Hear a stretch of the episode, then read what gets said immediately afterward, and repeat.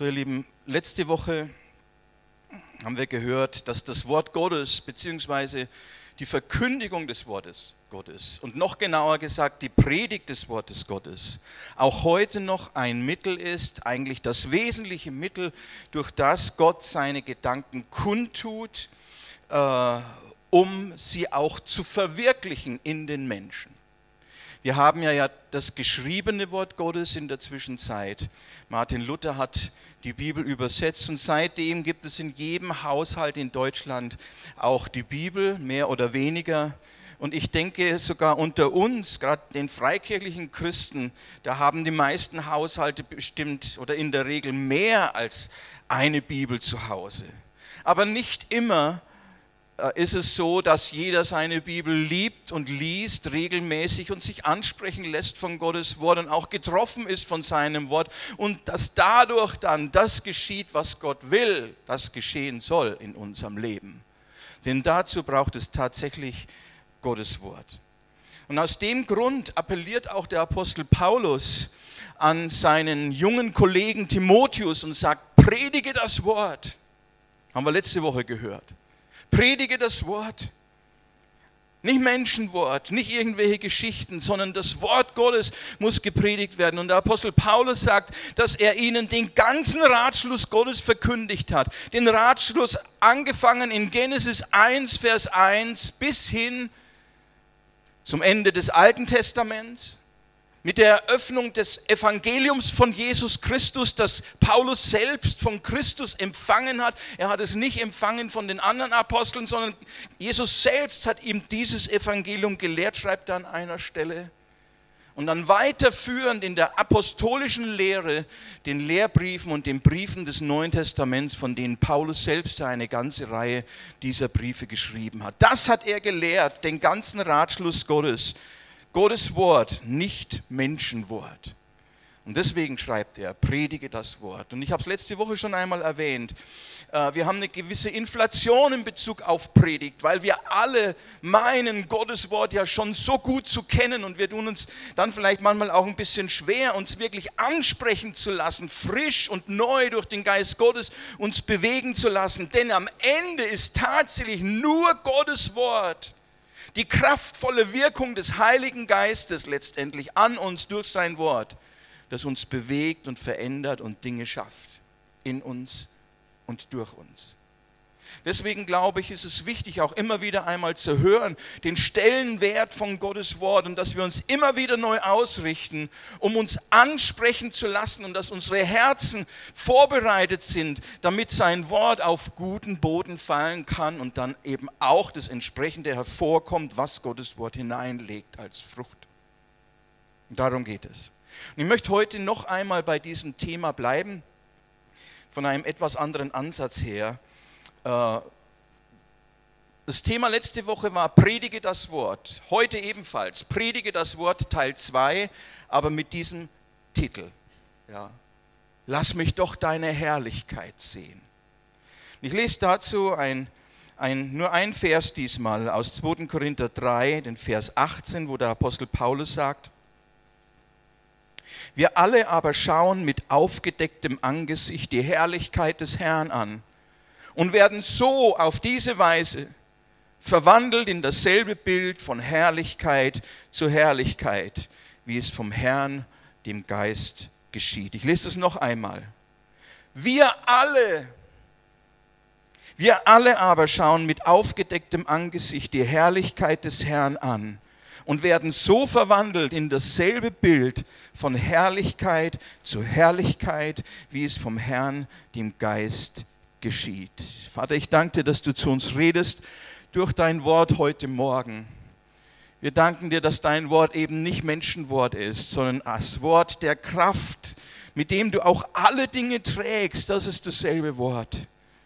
Wir danken dir, Herr, dass du nicht fern bist, sondern uns nahe gekommen bist in Jesus Christus und dass dein Wort Fleisch geworden ist und dass du zu uns redest, auch heute noch. Und ich bete, dass dein Wort uns trifft dass wir dein Wort empfangen, dass wir willig sind zu hören, was du zu sagen hast, zu hören, wie Jünger hören und uns ausrichten an dem und uns aufrichten lassen durch das, was du uns zu sagen hast, Herr.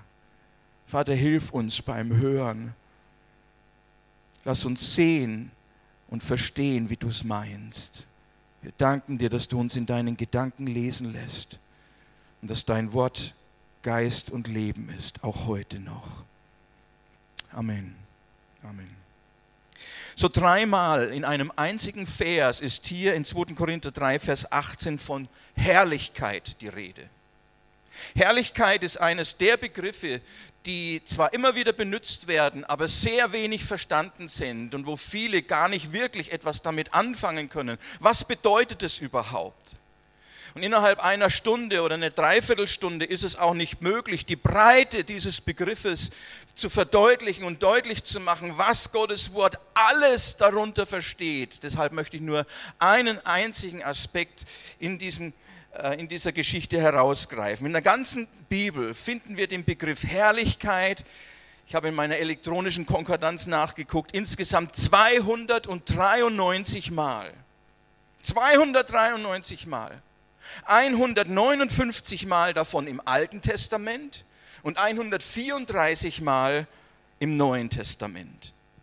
So, diese Fülle zeugt von einer großen Bedeutung. Allein diese Fülle zeugt, wie bedeutend dieser Begriff bzw. die Sache, die er beschreibt, eigentlich ist.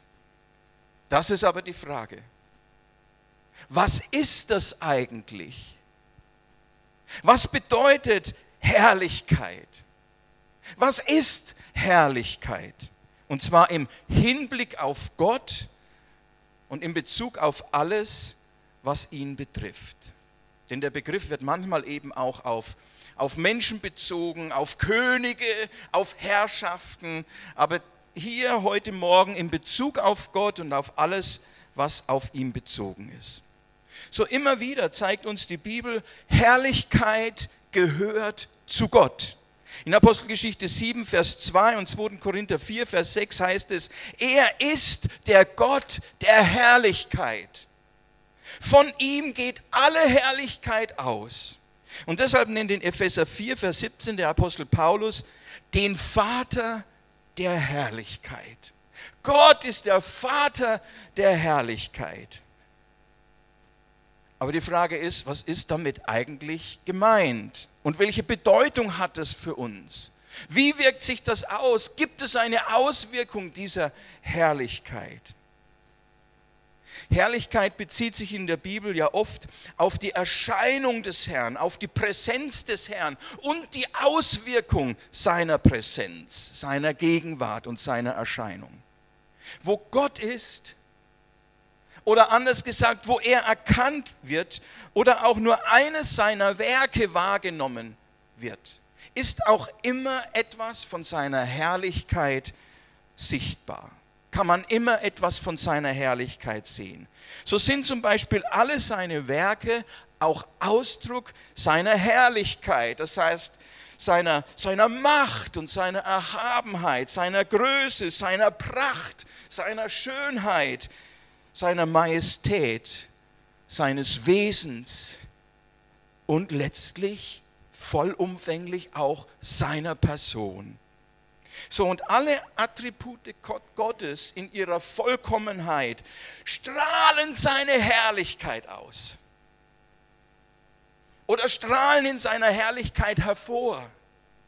Herrlichkeit, könnte man vielleicht sagen, ist die Ausstrahlung seiner selbst. Was er ausstrahlt durch das, wer er ist und wie er ist, was er tut, was er getan hat. So, die Bibel gebraucht zwei Begriffe, die jeweils mit Herrlichkeit übersetzt werden. Zum einen ist es im Neuen Testament das Wort Doxa, das sicher schon gehört, Doxa. Und im Alten Testament das Wort Kabot. Es gibt noch zwei oder drei Worte mehr, aber das sind die hauptsächlichen Begriffe, die die Bibel benutzt, um das Wort Herrlichkeit zu definieren. Ja. So beide Worte, sowohl Doxa als auch Kabot, heißen und bedeutet, bedeuten Herrlichkeit. Wobei der Begriff Kabot, dieser hebräische Begriff in seiner Grundbedeutung etwas heißt, was wir gar nicht so ohne weiteres mit Herrlichkeit in Verbindung bringen. Kabot bedeutet nämlich Gewicht oder Schwere. Gewicht oder Schwere. Kabot, Herrlichkeit ist Gewicht oder Schwere. So, Kabot bezeichnet von daher etwas, das einer Person oder einer Sache wirklich Gewicht gibt.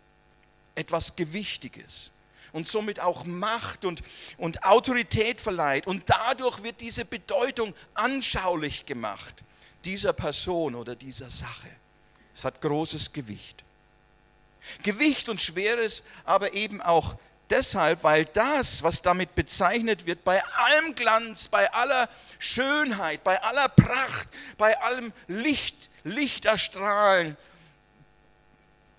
und allem, was sich hier eben äußert, dass das eben nicht nur Schein ist, sondern Wirklichkeit.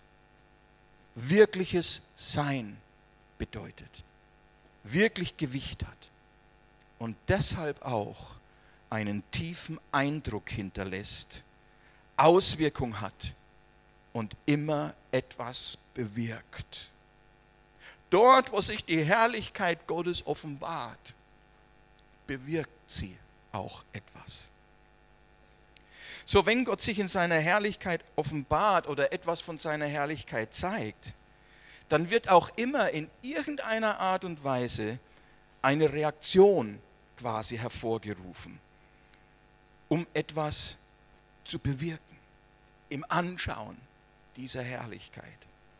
Etwas von der Herrlichkeit Gottes zu sehen, wird immer einen Eindruck hinterlassen, wird etwas in Gang setzen und wird etwas verändern oder eine Veränderung hervorrufen. In der Erscheinung seiner Herrlichkeit offenbart sich Gott selbst so, wie er will dass wir ihn erkennen, wie er von uns erkannt werden möchte, wie er will, dass wir ihn erkennen und wahrnehmen.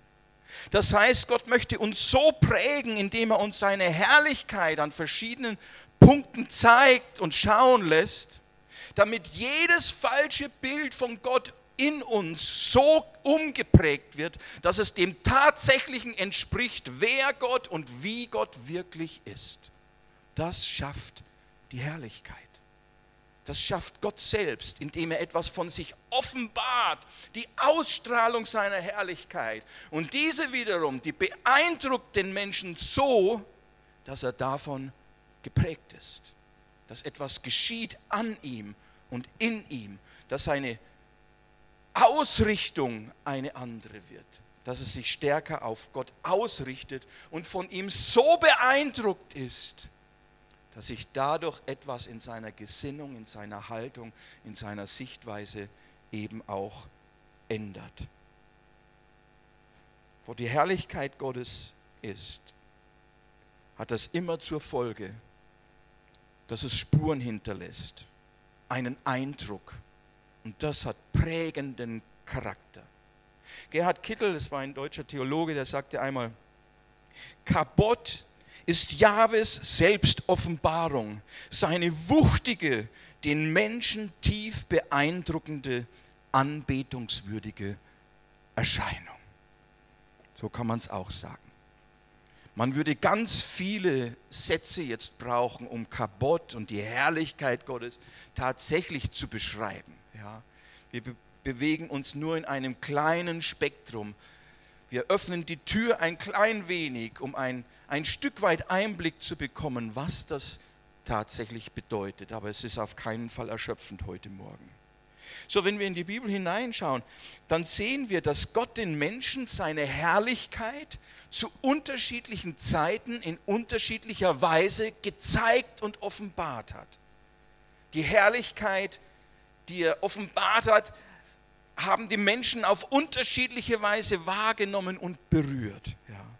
Und an verschiedenen Stellen lesen wir dabei auch von den Wirkungen, von den Auswirkungen von Gottes Herrlichkeit.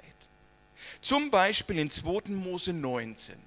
In 2. Mose 19 ist die Geschichte beschrieben, wie Gott sich am Berg und auf dem Berg Sinai offenbart zur Gesetzgebung hin. Und wir sehen, bei der Gesetzgebung sehen wir, wie Donner und Blitze losbrachen und sich die Herrlichkeit Gottes wie eine schwere Wolke dort auf dem Berg Sinai lagert. Und wie dabei ein sehr starker Hörnerschall anfing, der immer lauter und immer lauter und immer lauter ertönte. Und dann heißt es, sodass das ganze Volk, das im Lager war, bebte. Die waren da vielleicht drei Kilometer weg oder so, vielleicht weiter. Das ganze Volk bebte, wie sie aus der Entfernung die Offenbarung, diese Offenbarung der Herrlichkeit Gottes gesehen haben.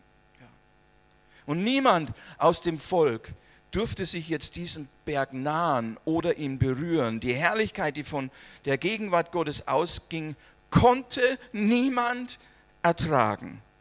Wie die Sonne, die alles verzehrt, so war die Wirkung der Herrlichkeit Gottes für Menschen, die ihr zu nahe kamen. Und dann lesen wir etwas später davon, dass sich die Herrlichkeit Gottes auf dem Zelt der Begegnung, der Stiftshütte, dem Heiligtum in der Wüste, das Mose nach der Weisung Gottes gebaut hatte, dass sich die Herrlichkeit Gottes äh, auf diesem Heiligtum lagerte. Und zwar so mächtig, dass Mose nicht hinzutreten konnte. Er konnte nicht hineingehen in das Zelt der Begegnung. Erst als sich die Herrlichkeit und die Wolke wieder hob, konnte er hinein. Jahrhunderte danach bei der Einweihung des Tempels heißt es, dass die Herrlichkeit des Herrn in Form der Shekinah, der Wolke der Herrlichkeit, der Herrlichkeit Gottes, den Tempel erfüllte, sodass die Priester nicht hinzutreten konnten. Sie konnten nicht hineingehen, weil die Wolke sich im ganzen Tempel ausgebreitet hatte, die Wolke der Herrlichkeit. Ja. Und als dann nochmal viele Jahrzehnte, na, sogar Jahrhunderte später, Jesaja eine Vision desselben Tempels hat und darin den Herrn auf seinem hohen und erhabenen Thron sitzen sieht, wie er die Szene selbst beschreibt und wie er sich hier ausdrückt und die Ausstrahlung seiner Herrlichkeit wahrnimmt, erkennt er sofort, dass eigentlich er auch fehl am Platz ist. Dass er eigentlich auch nicht dorthin gehört, dass irgendetwas ist. Er konnte sich gar nicht freuen über die Herrlichkeit, die er wahrgenommen hat. Ja. Und er erkennt sofort, eigentlich dürfte ich auch nicht hier sein. So was Jesaja in seiner Vision sah. Und es war eigentlich nur eine Vision. Es war noch nicht einmal die Wirklichkeit. Aber diese Vision war schon so herrlich und so mächtig und so gewaltig, so heilig und so rein, so schön und voller Pracht, dass er es nicht ertragen konnte, dies alles zu sehen. Denn im Anschauen der Herrlichkeit des Herrn erkannte er gleichzeitig, wer er war und wie er war. Und dass er dringend einer Veränderung bedurfte, die er aber aus sich heraus, diese Veränderung, gar nicht zu Wege bringen konnte. Und dann fängt er an zu schreien und er ruft, wehe mir, wehe mir, ich muss vergehen, denn ich bin, ich bin ein Mann unreiner Lippen mitten unter einem Volk unreiner Lippen. Bibelleser unter euch wissen, wie diese Geschichte weitergeht. Wir bleiben noch einmal bei den Erscheinungen des Herrn. Viele Jahrhunderte zuvor, gehen wieder zurück, wollte ein anderer Mann einmal die Herrlichkeit Gottes sehen. Mose. Mose, ein Mann, den Gott, wie Jesaja auch, selbst berufen hatte, ihm zu dienen und das Volk aus der Gefangenschaft zu führen. Das hat er auch getan, er begann ja damit, kennen die Geschichte. Aber bald wird deutlich, die Leute haben ihren eigenen Kopf und ihre Herzen wandten sich immer wieder von Gott ab. Statt in Dankbarkeit immer weiter zu gehen, bis sie dort ankamen, wo Gott verheißen hat, statt weiter zu gehen und auf die Führung Gottes zu vertrauen, sahen sie immer wieder zurück Und sie murrten über ihren Zustand und über den Weg, den Gott sie geführt hat. Und als dann auch noch Mose für eine Zeit lang auf dem Berg ging und dort verschwand und nicht so schnell wieder, nicht schnell genug wieder zurückkam, da kamen sie an einen Punkt und ihre Geduld war zu Ende. Statt Gott zu glauben, dessen Volk sie doch waren und der versprochen hatte, sie ganz sicher in das gute Land zu führen, bauten sie sich jetzt einen künstlichen einen selbstgemachten Ersatz für Gott in Form eines goldenen Kalbes, eines Götzen, wie sie ihn von den Göttern Ägyptens her kannten. Und den stellten sie, als er fertig war, dann in ihre Mitte und sie fingen an, um das Kalb zu tanzen und sich vor ihm niederzuwerfen, weil sie sich nun von ihm versprachen, weil er war ja greifbar, dieser Götze war ja greifbar, weil sie sich von ihm versprachen, das versprachen, was Gott ihnen scheinbar bis dahin vorenthielt. Und als Mose zurückkommt und das abtrünnige Volk sieht, ist er zutiefst entsetzt. Und tief betroffen lässt er diesen Götzen zerstören. Aber was jetzt? Was geschieht, was, was, was, geschieht nun, nachdem sie lieber auf die Hilfe ihres selbstgemachten sogenannten Gottes äh, vertrauten, als auf den einen, der allein die Macht hat, ihnen das zukommen zu lassen, was sie brauchten. Der allein das Nötige tun konnte, was sie für ihr Heil nötig. Und Mose fragte sich schon, was würde Gott jetzt mit diesem halsstarrigen Volk tun? Und Gott selbst sagt, es ist ein halsstarriges Volk. Mit dem Volk das doch sein Volk ist. Von dem er sagt, das ist mein Volk. Halsstarrig. Hm?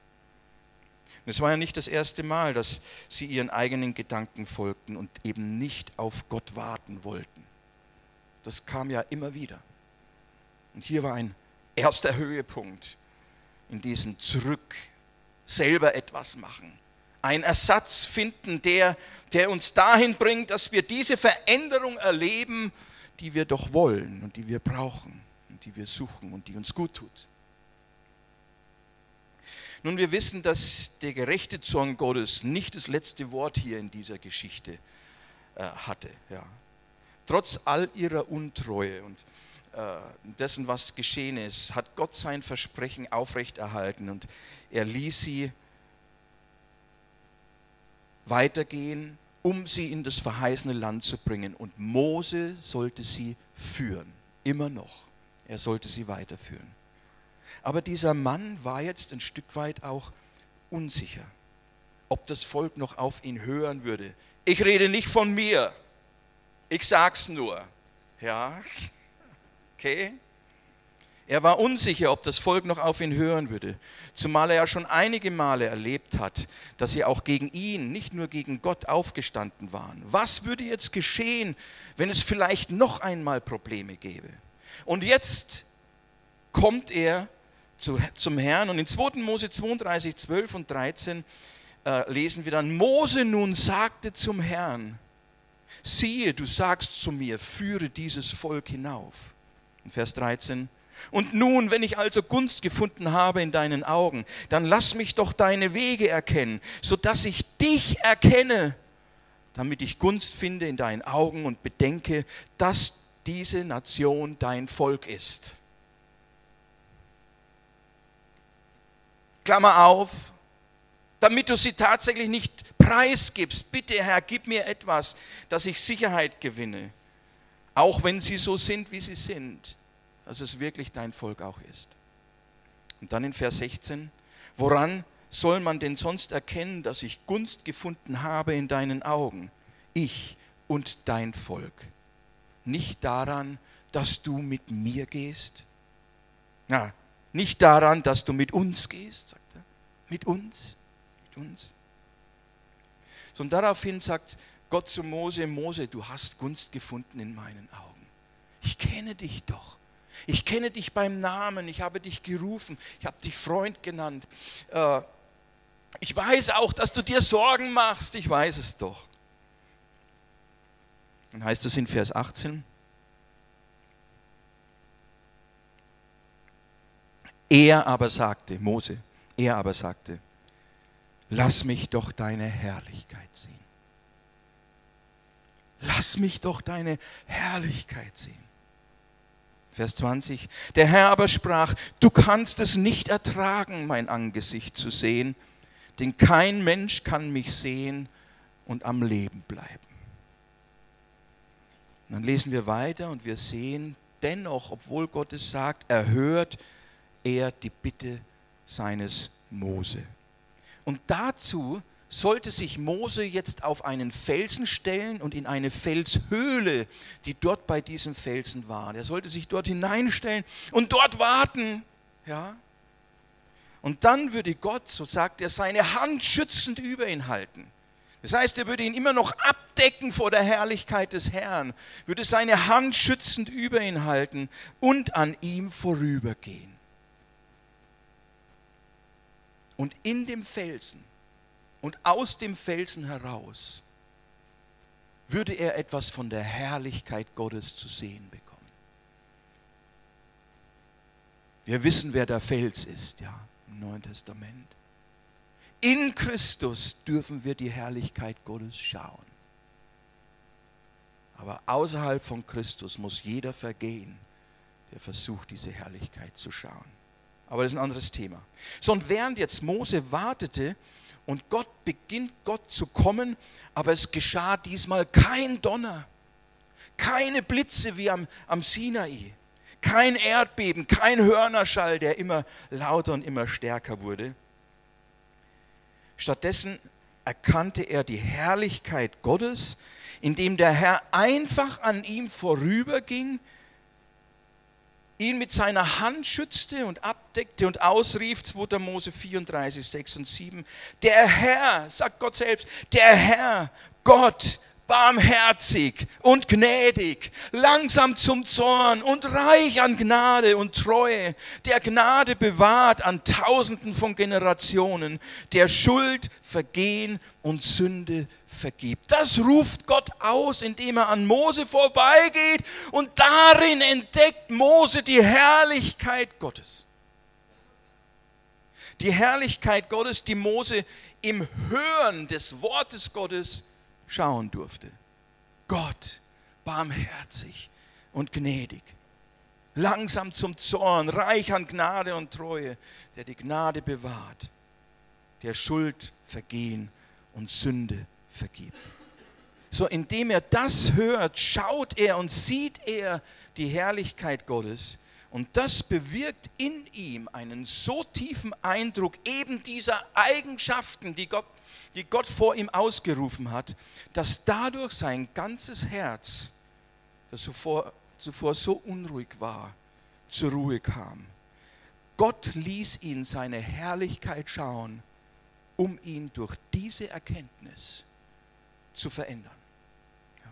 Sondern sehen wir, als Mose die Offenbarung der Herrlichkeit Gottes sah, nämlich die Worte oder im Hören der Worte, die Gott vor ihm ausrief, sein wunderbares Wesen, seine, seine Schönheit, seinen unvergleichlichen Charakter. Gott tut ja kund, wie er ist, wie er verfährt, wie er handelt. Die ganze Schönheit seiner Pracht. In dem Moment fällt Mose auf die Knie und betet an. Das ist das Ergebnis. Und in 2. Mose 34, 8 lesen wir dann, da warf sich Mose eilends zur Erde nieder und betete an. So, Mose war innerlich so bewegt über das, was er sah, wie barmherzig, wie geduldig, wie gütig Gott zu seinen Kindern ist, selbst zu denen, äh, die ihn betrübt haben, dass er vor Ehrfurcht auf seine Knie fällt und auf sein Angesicht fällt und beginnt Gott anzubeten in einer Situation, wo er sich zuvor ziemlich Sorgen gemacht hat. Ziemlich Sorge, weil er nicht mehr allzu viel Hoffnung für dieses Volk hatte. Er, er kannte sie und er wusste, wie leicht sie umschwenken und sich vielleicht wieder von Gott abwenden würden. Aber die Erkenntnis Gottes in der Offenbarung seiner Herrlichkeit, in dem, was Gott gesagt hat und in dem, was er gehört hatte, das veränderte alles und wurde quasi zur Quelle seiner Anbetung. Diese Beeindruckung durch das Hören des Charakters und Wesens Gottes hat ihn so bewegt, dass er auf sein Angesicht fällt und Gott ob der Schönheit und Herrlichkeit in der Erkenntnis seiner selbst, in der Erkenntnis Gottes, dass er beginnt, Gott anzubeten.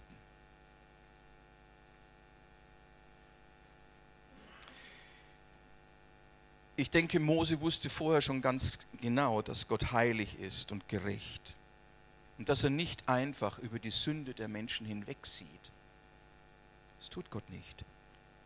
Aber jetzt hatte er seine Herrlichkeit eben auch darin gesehen, dass er erkannte, dass Gott doch nicht darauf aus ist, den Sünder zu vernichten, sondern sich vielmehr über den Sünder zu erbarmen. Als Mose das erkennt, schöpft er totale Hoffnung, selbst für dieses Volk. Und er sinkt voller Dankbarkeit auf seine Knie, fällt auf sein Angesicht und beginnt Gott anzubeten.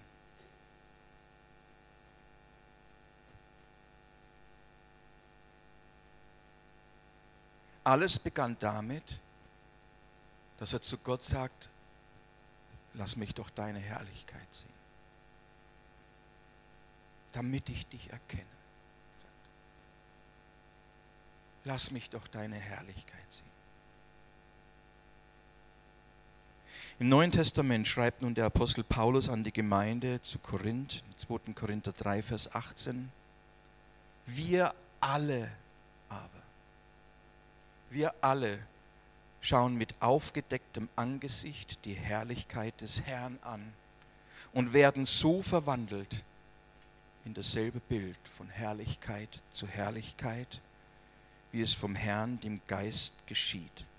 So wie Mose damals sollen auch wir, die Gläubigen heute, die Herrlichkeit des Herrn sehen und dabei immer mehr von ihm und von seiner Herrlichkeit, von seinem Wesen erkennen und auf diese Weise verändert werden. Das sagt diese Schriftstelle. Auf diese Weise. Ich fürchte, dass manche von uns zu schnell weggehen von dem, was Gottes Wort hier sagt sich vielleicht zu schnell einen Ersatz bauen und suchen, wo dieses Werk an ihnen und in ihnen dann geschehen soll, das aber Gott durch das Schauen der Herrlichkeit verheißen hat und nicht durch einen Ersatz derselben.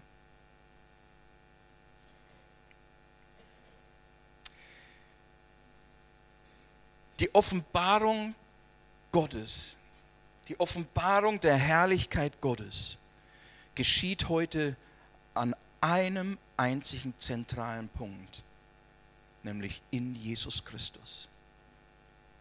Jesus Christus ist heute die Offenbarung Gottes.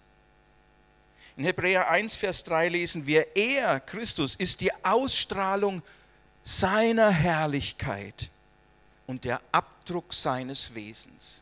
Der Herrlichkeit Gottes und des Wesens Gottes.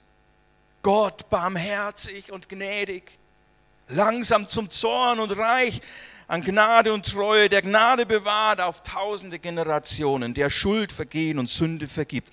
Alles das ist in Jesus Christus Fleisch geworden, greifbar geworden. Wir sahen seine Herrlichkeit schreiben die Apostel. Und was wir gesehen haben, was wir betastet haben mit unseren Händen, das verkündigen wir euch. Und das ist Jesus Christus in seiner Person und alles, was hineingehört. Das ist die Verkündigung der Herrlichkeit Gottes in der Person Jesu Christi. Ja. Alles das ist in ihm Fleisch geworden. Und deswegen heißt es auch in Johannes 1, Vers 14, das Wort ist Fleisch geworden und wohnte mitten unter uns. Und wir sahen seine Herrlichkeit, eine Herrlichkeit als eines Eingeborenen vom Vater, voller Gnade und Wahrheit.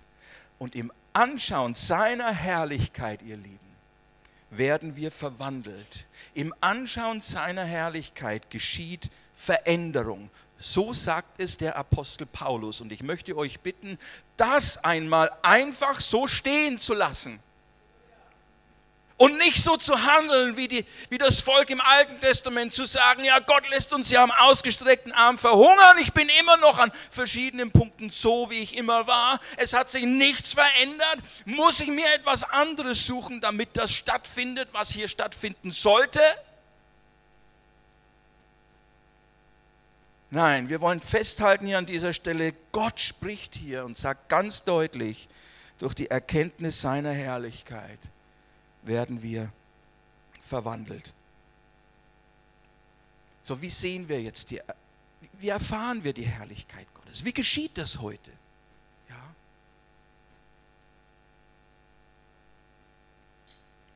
Im Anschauen seiner Herrlichkeit werden wir verwandelt. So, und dabei legt Gott jetzt seine Hand allerdings nicht mehr schützend auf uns, auf unsere Augen, wie es eben damals, wie es einst bei Mose getan hat, damit er bei, beim Anblick der Herrlichkeit Gottes nicht stirbt.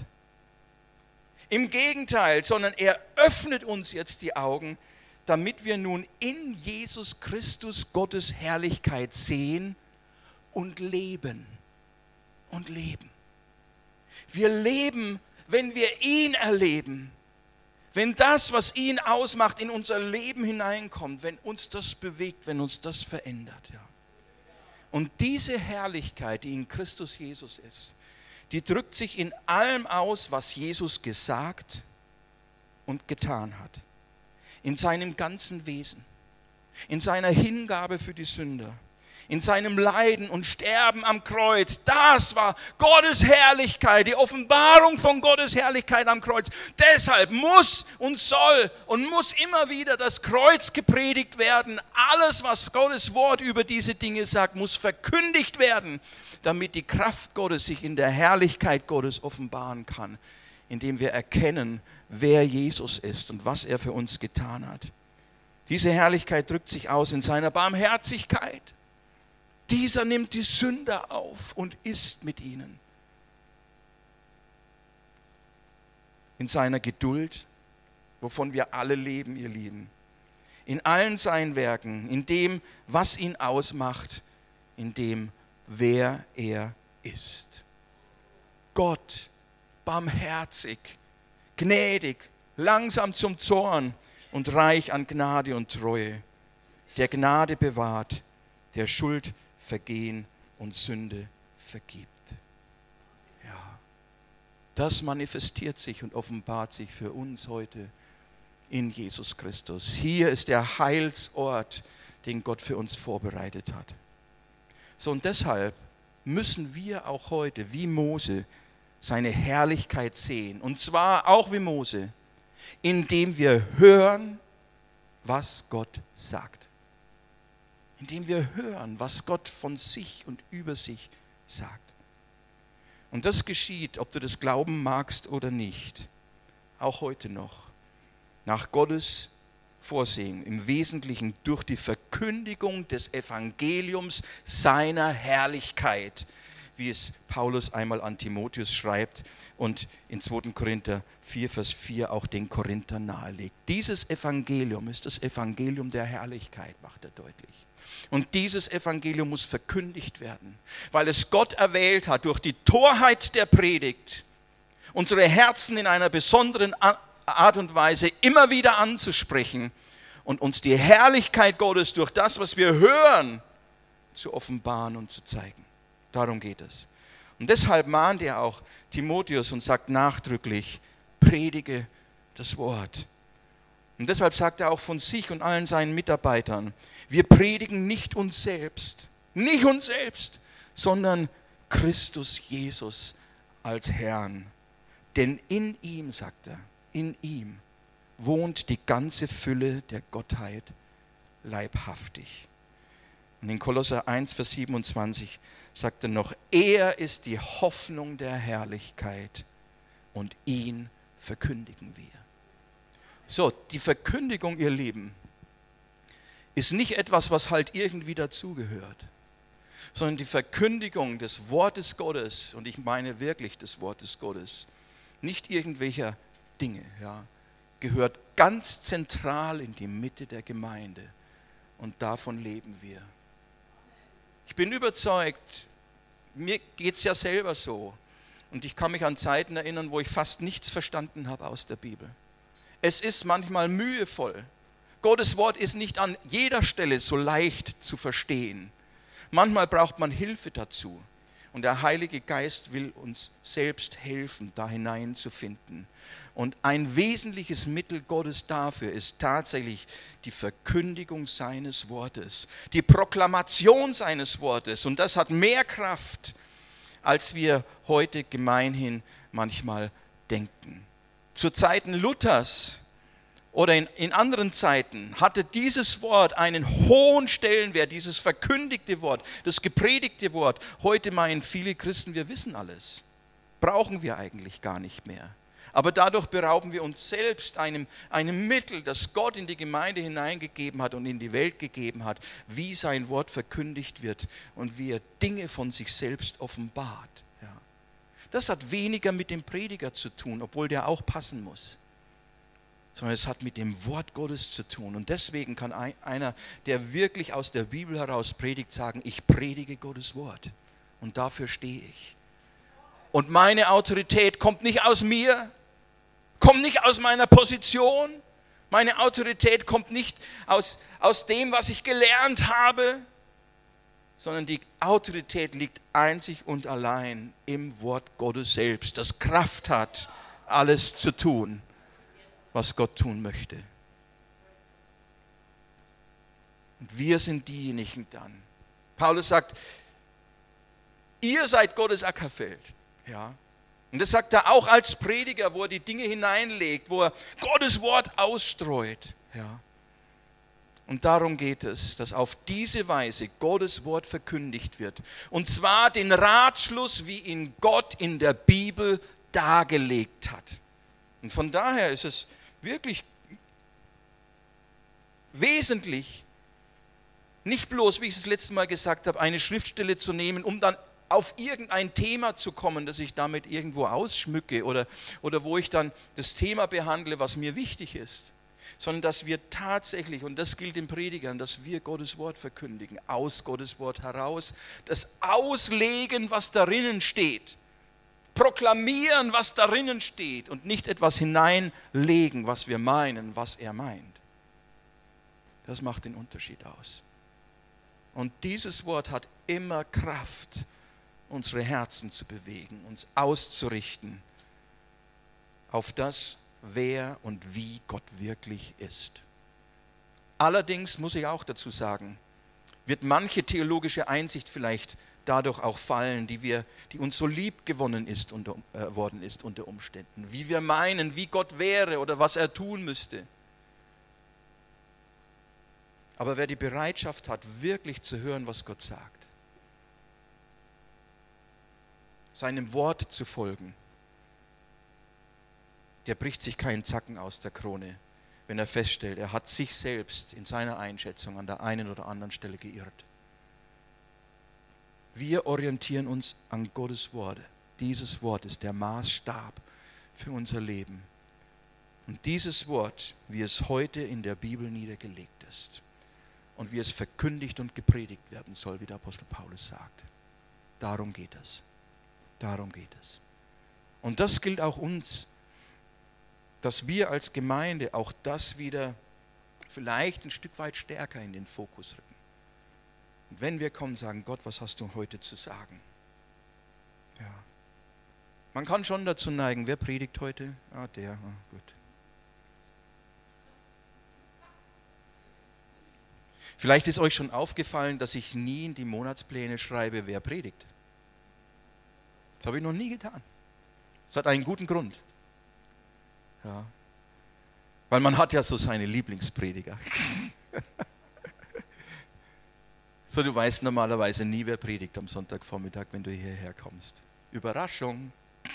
ja. ja. aber, und das hoffe ich, dass hier mehr und mehr von allen, die hier vorne stehen, Gottes Wort gepredigt wird. Nicht in unserer Autorität, sondern aus der Autorität des Wortes Gottes heraus, weil wir einen Text haben, den Gott uns gegeben hat, den wir der Gemeinde herolden und proklamieren. Und darin spricht Gott dich an und spricht alles an. Paulus, Timotheus und wie sie alle heißen, die haben nichts anderes als das Wort Gottes gepredigt. Und ich sage es mal, nicht eine Botschaft zur Allgemeinerbauung, damit sich die Zuhörer besser fühlen. Hat er nicht getan. Auch nicht, wie sie in den Herausforderungen des Alltags bestehen können, den Problemen des Lebens gegenübertreten können. Ich habe das früher auch öfter gepredigt. Und natürlich liegt auch in Gottes Wort hier immer wieder etwas dabei für uns. Aber das kann nicht das Ziel und das kann nicht unser Programm sein in der Predigt, dass wir nur bedürfnisorientiert predigen. Was braucht die Gemeinde jetzt? Der hat dieses Zipperlein, der hat das. Ich muss heute etwas da hineinlegen. Nein, wir verkündigen Gottes Wort, so wie es kommt. Und Gottes Wort selbst hat Kraft und die Fähigkeit, jedem das zu geben, was er braucht. Das ist der Unterschied. Ja.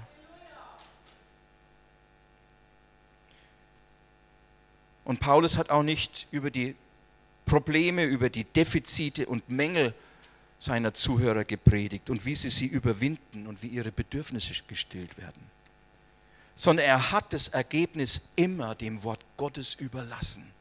Und deswegen sagt er auch zu Timotheus, predige das Wort zur gelegenen, un ungelegenen Zeit, ob sie es jetzt hören wollen oder nicht. Aber deine Aufgabe ist, aus dem Wort Gottes Gottes Wort zu predigen. Und Gott selbst wird das Seine dann tun. Ja. So, alles das hat er nicht getan. Er hat eben nicht gepredigt, was die Leute hören wollten, sondern das, was sie hören mussten, das hat er weitergegeben. Und das war Gottes Wort. Das war Gottes Wort. Und wenn sie sein Wort hörten, wenn sie Gottes Wort hörten, dann, dann sahen sie seine Herrlichkeit. Dann sahen sie etwas von seiner Herrlichkeit. Denn die, die Offenbarung Gottes an die Menschen, ja, Gott offenbart sich an den Menschen auch heute noch. Die Sichtbarmachung seines Wesens, seines Willens, seiner Gedanken, seiner ganzen Person geschah eben nicht durch das, was sie sahen, sondern durch das, was sie hörten, durch sein Wort. Und darin sahen sie seine Herrlichkeit. Deswegen besteht Paulus immer wieder darauf und sagt, predige das Wort, predige das Wort. Und das bewirkte, was sie brauchten. Und was nach Gottes Willen in der Art und Weise an ihnen geschehen sollte, was Gott wollte, was geschehen sollte. Wie bei Mose, der Gottes Herrlichkeit sah, indem er hörte, wie Gott ist, wer er ist und wie er handelt. Gott barmherzig und gnädig, langsam zum Zorn, reich an Gnade und Treue. Der Gnade bewahrt Tausenden von Generationen, der Schuld, Vergehen und Sünde vergibt. Und so kann ein Prediger tatsächlich in Genesis 1.1 anfangen, bis Offenbarung 22 durchpredigen. Und alles, was er predigt, ist Gottes Wort, wenn er sich denn daran hält. Alles, was er predigt. Und in allem erscheint Offenbarung von Gott. In allem wird die Herrlichkeit Gottes sichtbar. Herrlichkeit Gottes bedeutet in diesem Fall nicht einfach nur die herrlichen, schönen Dinge, sondern auch die Gerechtigkeit Gottes in der Bestrafung der Gottlosen, die Gott nicht hören wollen. Auch darin zeigt sich die mächtige Schönheit und Kraft und Herrlichkeit Gottes. Alles ist Ausdruck seines Wesens, seiner Herrlichkeit. Aber wir dürfen hören, gnädig und barmherzig, geduldig und so weiter und so weiter. Wir aber predigen Christus, sagt Paulus. Und das ist letztlich alles, was wir brauchen, ihr Lieben. Alles. Wir sind in einer Zeit und wir kommen noch tiefer hinein, wo jeder Wind der Lehre, auch die Gemeinde, durcheinander wirbeln wird. Es war damals schon so und es ist heute nicht anders. Deswegen ist es wichtig, dass wir uns immer wieder ausrichten an diesem Wort, ja, und zwar so, wie es geschrieben ist, ja, in der Bedeutung, wie, was es damals bedeutet hat, um dann zu sehen, was es, was bedeutet es heute für uns. Nichts anderes. Da muss man sich mühen und ringen ums Wort. Das ist auch etwas, was der Apostel Paulus sagt. Damit wir dieses Wort in gerader Richtung schneiden und nicht irgendwie kreuz und quer, wie wir es meinen, und dann etwas weitergeben, was gar nicht gemeint ist und so weiter. Und darin, sagt uns der Apostel, liegt die Kraft Gottes, die wir brauchen, die uns verändert. Einfach indem wir hören, was Gott zu sagen hat. Gott der Herr gnädig, barmherzig. Und Mose ist da. Er sieht nichts, aber er hört.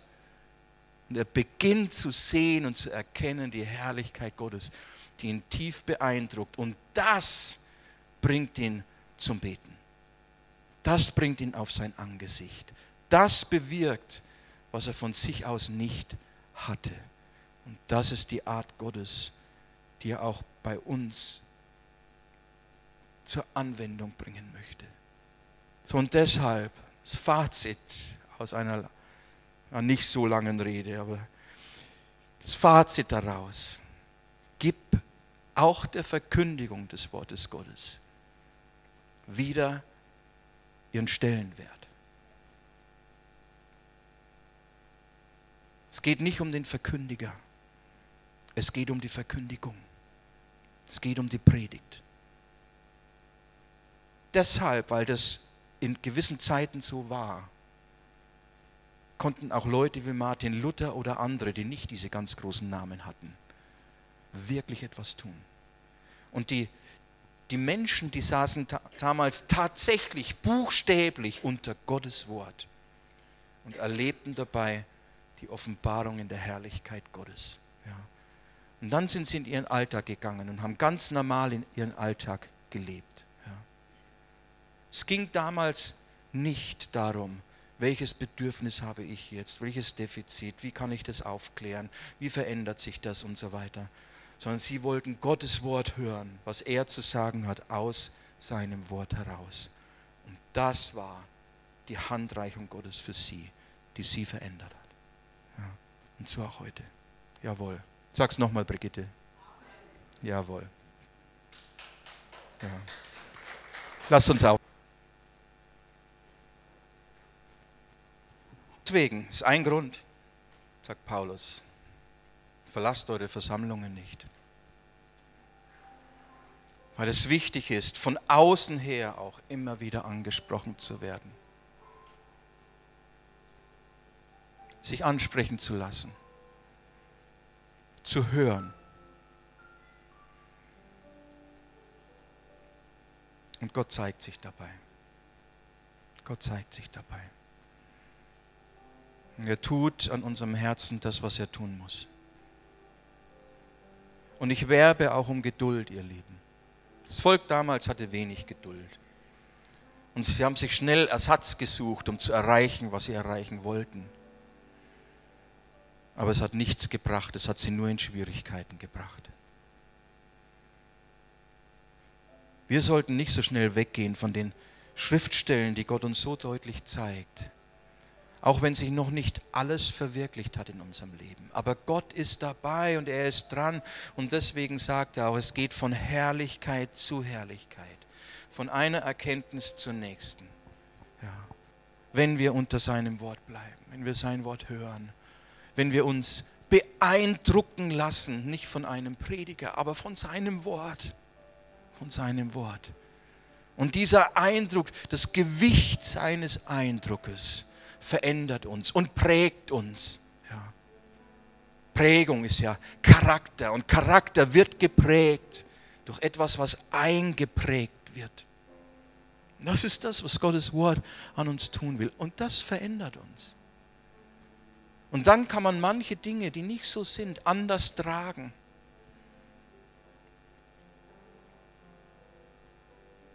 Kann weitergehen, auch wenn man mal unter einer Last steht. Man kann auch Lasten tragen. Aber dennoch kommt uns Gott immer wieder entgegen und hebt uns unsere Last. Ja. Er begegnet uns doch in dem, was wir brauchen. Er weiß es doch. Das ist das, was uns Jesus zeigt. Bittet den Vater und noch ehe ihr bittet, weiß er doch, was ihr bedürft. So, wir können es ihm überlassen. Wir können zu ihm kommen im Gebet, können sagen, Herr, du weißt das, leg dir das hin, aber ich weiß auch, du kümmerst dich um mich, kümmerst dich um uns. Gott, der Herr, barmherzig und gnädig, das weiß ich. Das hat mein Leben geprägt. Und deshalb kann ich gehen, muss nicht immer zurückschauen. Deswegen kann ich drunter bleiben in der Situation, in der ich bin bis Gott die Dinge wegnimmt. Ich kann durchgehen durch Zeiten auch, die wie Wüste sich anfühlen. Aber eines weiß ich, er hat verheißen, mich ins Land zu bringen, in das gute Land. Und eines tue ich, ich vertraue ihm, egal wo er mich führt. Ja.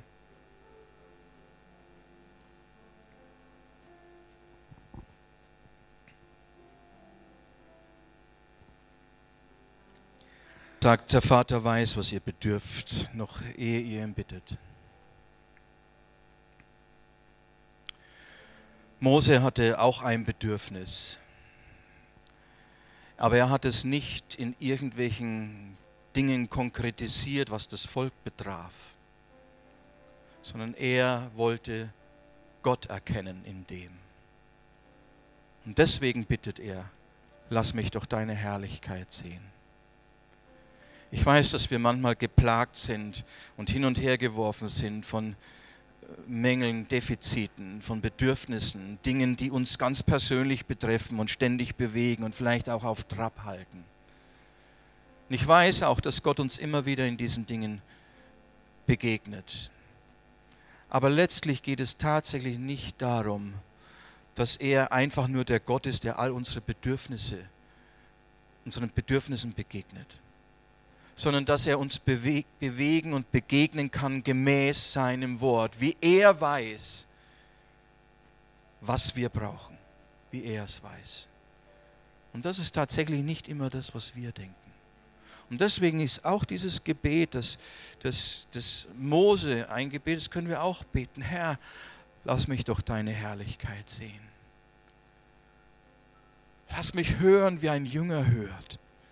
Lass mich dein Wort wieder verstehen, sodass es Auswirkungen in meinem Leben hat, dass es mich trifft und mich bewegt und dass ich durch dein Wort bewegt werde, so wie Mose bewegt wurde. Zeig mir deine Herrlichkeit in Jesus Christus, der Fleisch geworden ist, der jetzt im Himmel ist und der gepredigt wird in dieser Welt, bis er wiederkommt.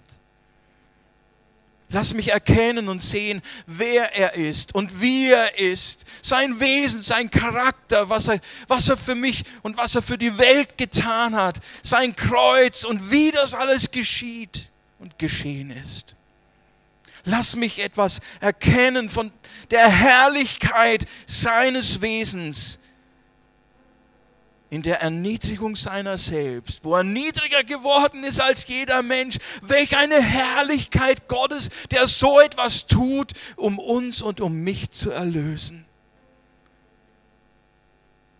Herr, lass mich wissen, wer du bist und wie du bist. Hilf mir heraus aus meiner geistlichen Routine, die manchmal gar nicht mehr geistlich ist, sondern einfach nur Routine vielleicht ist. Lass mich etwas von deiner Herrlichkeit sehen, Herr. So das, das darf unser aller Gebet sein. Eines weiß ich, solche Gebete erhört Gott.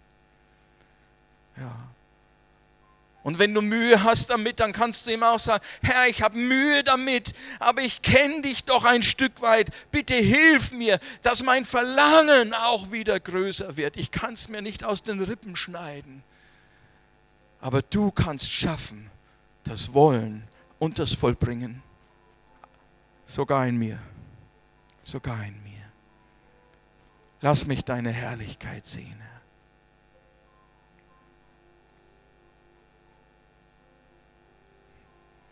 Vater, danke für jeden, der heute Morgen hier ist. Und danke für deine Gemeinde, die du Blut erkauft hast in Jesus Christus, deinen Sohn, der die Herrlichkeit deines Wesens und deiner Ausstrahlung ist. Danke dafür. Vater, wir wissen, auch das sagt dein Wort. Du gedenkst, dass wir Staub sind, aber du behandelst uns nicht wie Staub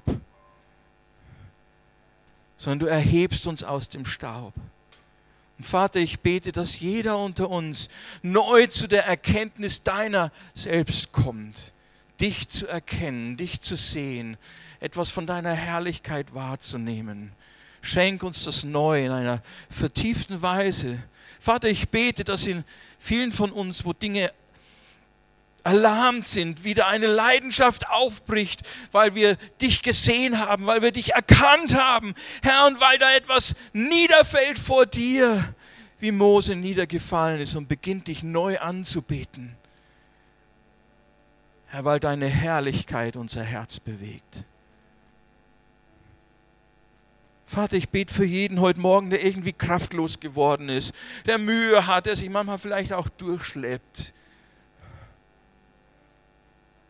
Schenk du neu die Erkenntnis deiner selbst, Herr. Lass uns die Ausstrahlung, lass jeden Einzelnen die Ausstrahlung deiner Herrlichkeit sehen. Auch und vor allen Dingen auch in dem verkündigten Wort. Vater, mach das Bibellesen auch wieder frisch und lebendig, Herr, wenn wir selbst dein Wort zur Hand nehmen. Wir danken dir dafür, dass du zu uns redest, dass du eine Sehnsucht hast, zu uns reden zu wollen, Herr Herr, weil wir dich darin erkennen und weil du dich darin offenbaren willst und darin die Beziehung und Gemeinschaft liegt, gefestigt und vertieft wird, die du mit uns haben willst. Danke dafür. Herr, und über allem erheben wir dich. Wir rühmen deinen Namen, der über allen Namen ist, Herr. Wir rühmen der, den Gott, der schwächer als jeder Mensch geworden ist, der allein auf die Kraft Gottes vertraut hat, der so niedrig geworden ist, wie, wie kein Mensch sich je gedemütigt hat. Wir erheben den, der seine Herrlichkeit auf eine Weise offenbart hat, die wir nicht für möglich gehalten hätten, aber die wir erkennen dürfen, Herr. Und das bewegt unser Herz, das bewegt unser Innerstes. Danke, Vater. Wir rühmen dich und deinen Sohn Jesus Christus. Und wir danken dir, Herr, dass du auch an uns nicht einfach so vorübergegangen bist, sondern dass du in Jesus ausgerufen hast, Gott gnädig und barmherzig, geduldig, der Sünde vergibt. Herr, und dass wir das sehen und erkennen durften. Danke dafür. Danke, Jesus. Danke, Jesus.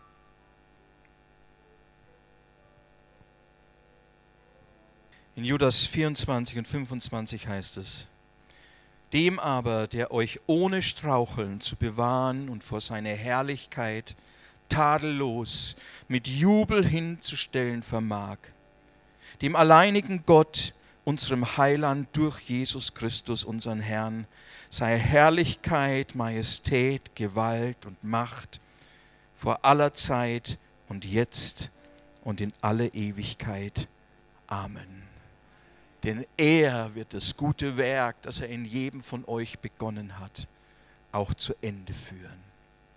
Ja, du brauchst keine Angst zu haben, dass du irgendwo auf der Strecke bleibst, weil du vielleicht solche Mühe unterwegs hast sondern er hat begonnen und er wird vollenden. Sein Gewicht macht es aus, aber nicht dein Gewicht. Er trägt dich, wenn du nicht kannst. Und er bringt dich durch. Und so segne euch der Vater und der Sohn und der Heilige Geist.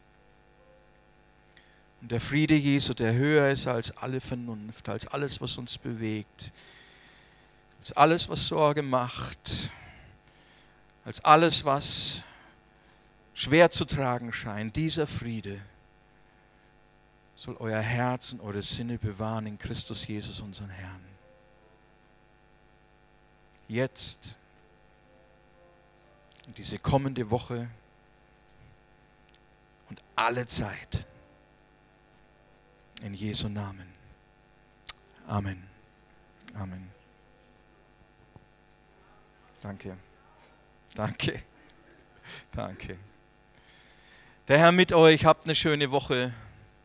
Wer einen besonderen Segen noch will, der komme am Dienstag oder am Freitag.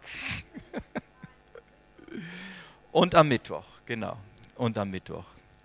Der Herr mit euch, kommt gut nach Hause. Oh ja, entschuldigt, bitte bleibt noch einen Moment stehen. Bitte komm noch nach vorne.